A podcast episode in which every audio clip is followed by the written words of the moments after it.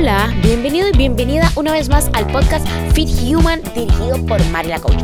Hoy vamos a hablar acerca del cerebro y la felicidad. ¿Por qué? Porque el cerebro es para sobrevivir y no para ser feliz. No obstante, vivimos en un mundo en el que todo el mundo busca la felicidad, pero no sabemos y a veces no entendemos o no queremos ser conscientes que la felicidad está detrás de cada experiencia. ¿Dónde cree usted que nace la felicidad? Piénselo un ratito.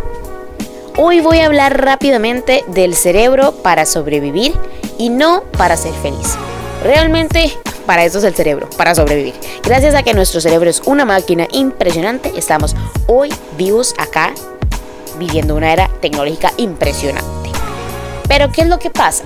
Constantemente nos bombardean con el tema de la felicidad, de sentirme satisfecho, de sentirme contento, de estar feliz, que la vida es genial, que la vida es perfecta, pero eso no te enseña. Ojo, no estoy diciendo que uno siempre tiene que andar de mal humor y llorando y haciendo una cara de gruñón todo el tiempo. No, a lo que yo quiero ir hoy es que se aprende y se es más feliz cuando se está bajo presión. Cuando se aprende algo. O sea, cuando el cerebro está trabajando. La felicidad es la decisión que tomamos de aceptar lo que tenemos. No obstante, también existe la condición de que podemos mejorar esa condición. Por eso, ejemplo, hoy yo puedo estar feliz por una situación, pero mañana puede que haya otra que sea mejor que me haga sentir más feliz.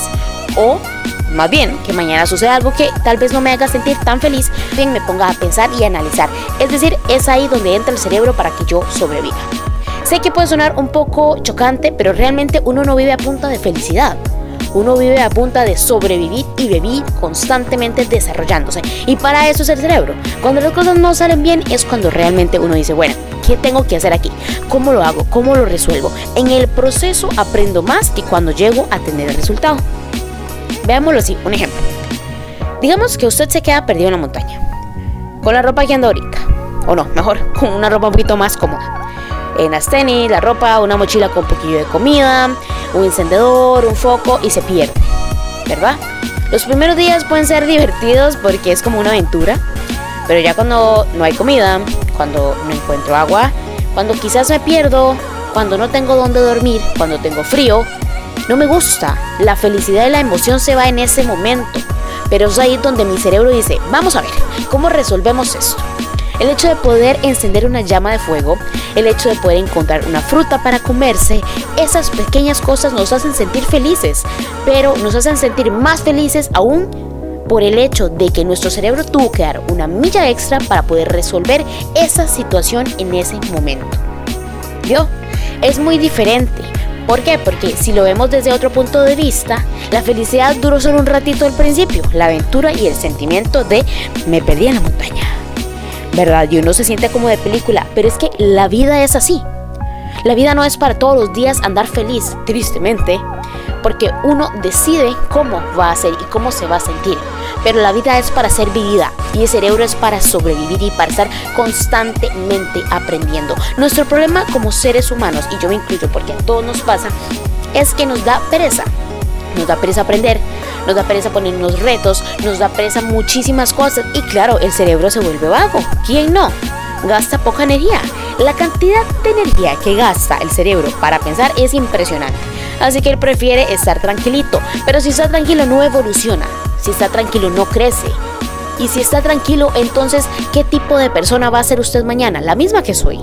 Y ese es el objetivo que hoy quiero que nos quede súper claro absolutamente a todos, a usted, a mí y a cualquier persona que escuche esto hoy.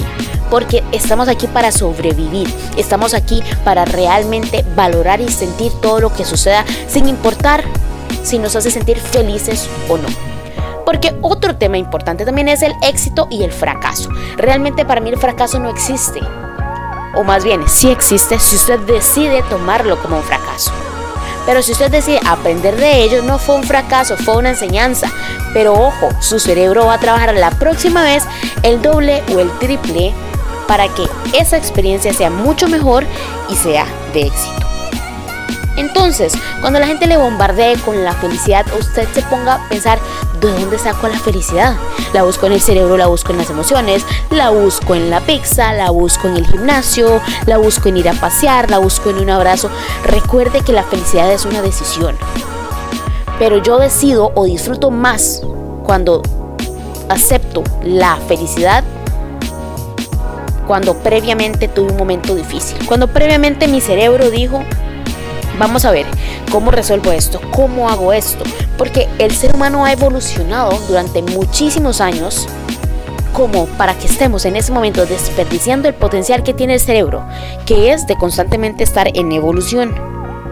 Así que de ahora en adelante procure, en vez de estar feliz, aprender. Aprender de cada experiencia que le ponga la vida y poner ese cerebro a trabajar. Fue un gusto haber compartido con usted hoy un ratito en el podcast de Fit Human y nos vemos la otra semana.